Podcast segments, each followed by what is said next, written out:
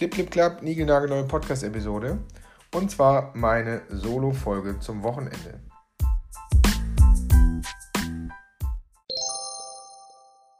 Ja, es geht natürlich um Product-Led Growth. Nach diesem tollen Interview, ähm, was wir schon veröffentlicht haben.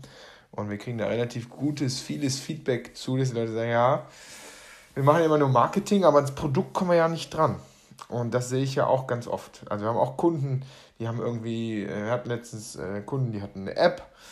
Dann haben wir jetzt gerade äh, eine Kundin, die, ähm, ja, ich sag mal so, die hat so einen, Web-Service, haben die am Start. Und ähm, ja, was machen die? Die machen jetzt Marketing, machen richtig cooles Marketing. Die kriegen die Nutzer quasi da drauf. Das sind beides zwei Freemium-Version, das heißt, die kann man grundsätzlich kostenlos nutzen und dann sollen die nachher upgraden. Und dann holen die sich jetzt die ganzen User rein, die Nutzer rein und dann scheitern die Nutzer aber im Produkt. Das heißt, die melden sich dann kostenlos an und dann beginnt schon der ganze Hassel. Ne, da geht es nicht um Conversion Rate Optimierung von der Landingpage, dass sie sich überhaupt anmelden. Das ist alles gemacht, das funktioniert wunderbar.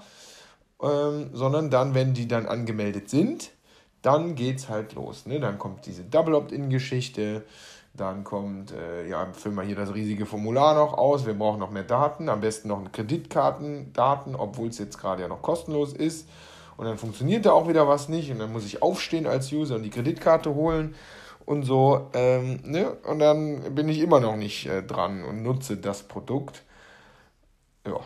So läuft das ganz, ganz oft und dann sagen die Leute, ja, aber wir kommen ja ans, äh, ans Produkt nicht ran, weil das machen ja die Produktmanager oder das macht ja die IT-Abteilung und so.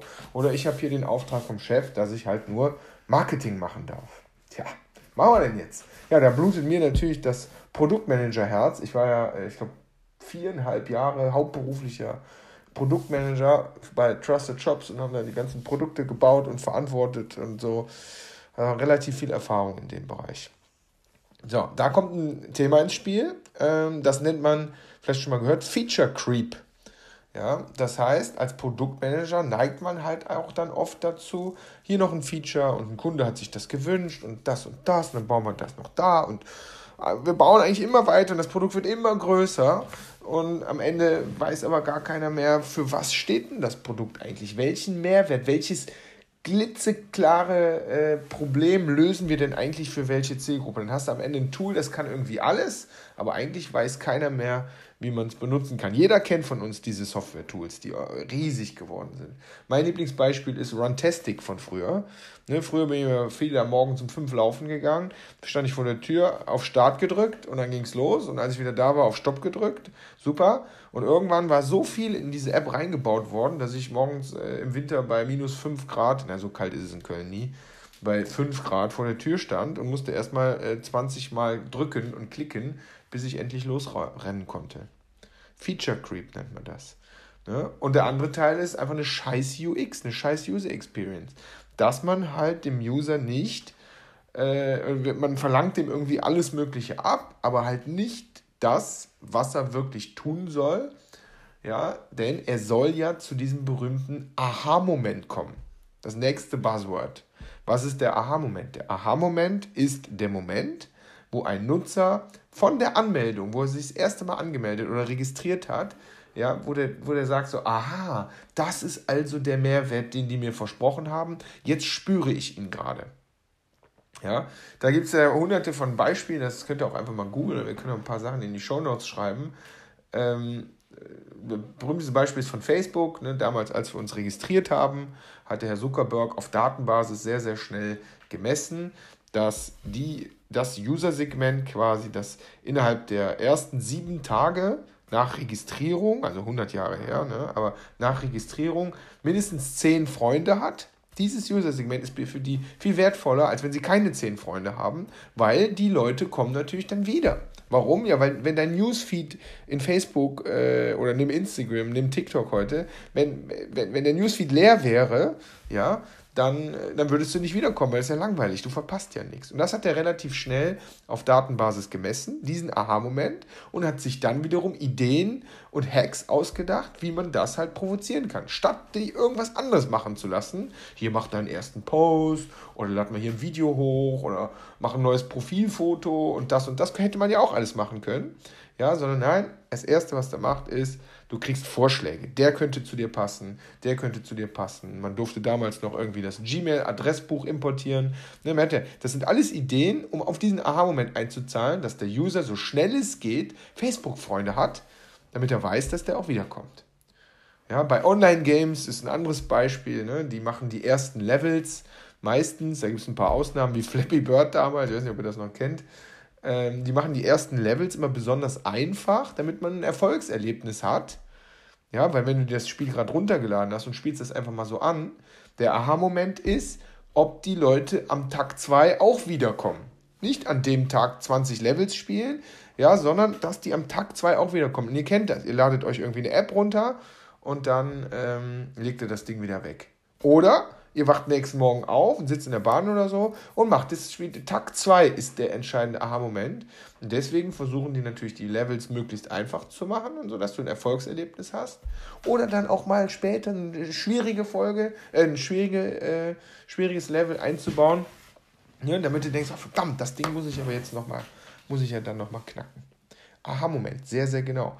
Ich habe das auch sogar bei meinen Keynotes rausgefunden. Also das kann man auch für, für, für ganz andere Sachen verwenden. Dass ich sage, meine Keynotes, meine Workshops, ich beginne, bevor ich mich hier groß vorgestellt habe und so, ich beginne direkt mit ein, zwei fetten Growth Hacks. Damit die Leute direkt wissen, wo sie dran sind und damit sie direkt wissen, dass hier wird Spaß machen und damit sie auch direkt wissen, ähm, dass es hier richtig geiles Zeug gibt.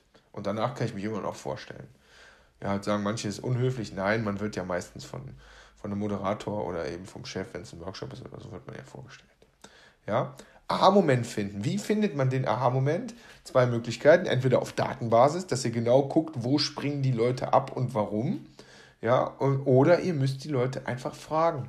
Ihr müsst eure User, müsst ihr mal Beta-User irgendwie ähm, einladen oder so, mit denen zusammen und genau gucken, warum nutzt du unser Produkt und, und was fehlt dir auf dem Weg, um diesen Mehrwert entsprechend zu bekommen.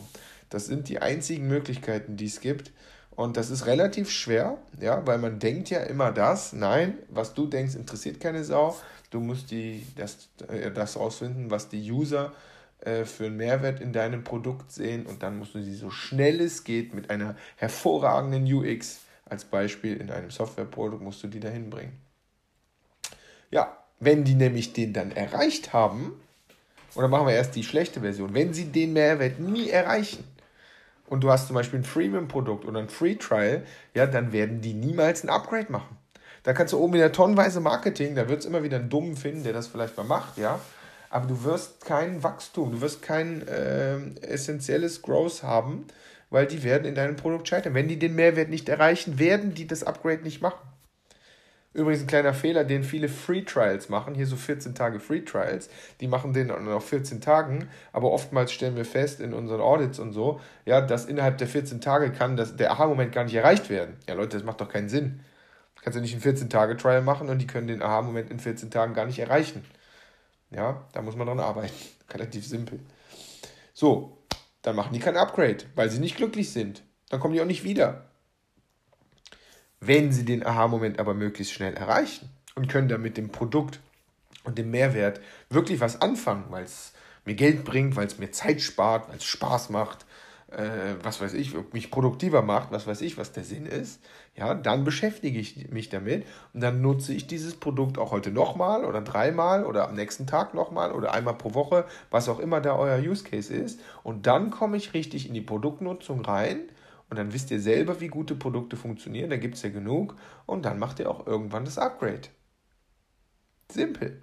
As easy as that. Ja. So, dann gibt es noch zwei weitere Tricks, die will ich hier nur mal kurz anteasern. Also das war jetzt so das Prinzip des Aha-Moments, dass man den finden muss und dann muss man die Leute so schnell es geht dorthin bringen. Simpel gesagt, aber ganz ehrlich, ähm, da, kann man schon, da kann man schon was machen. Ne, wir haben relativ viel Erfahrung, eben aus dem Produktmanagement raus und äh, meistens, ich will das jetzt hier nicht... Äh, wir wollen uns ja nicht selber loben, aber wir finden oft relativ schnell so die zwei, drei Möglichkeiten, was der Aha-Moment sein könnte. Und dann kann man sich mit Growth Hacking wunderbar dahin testen.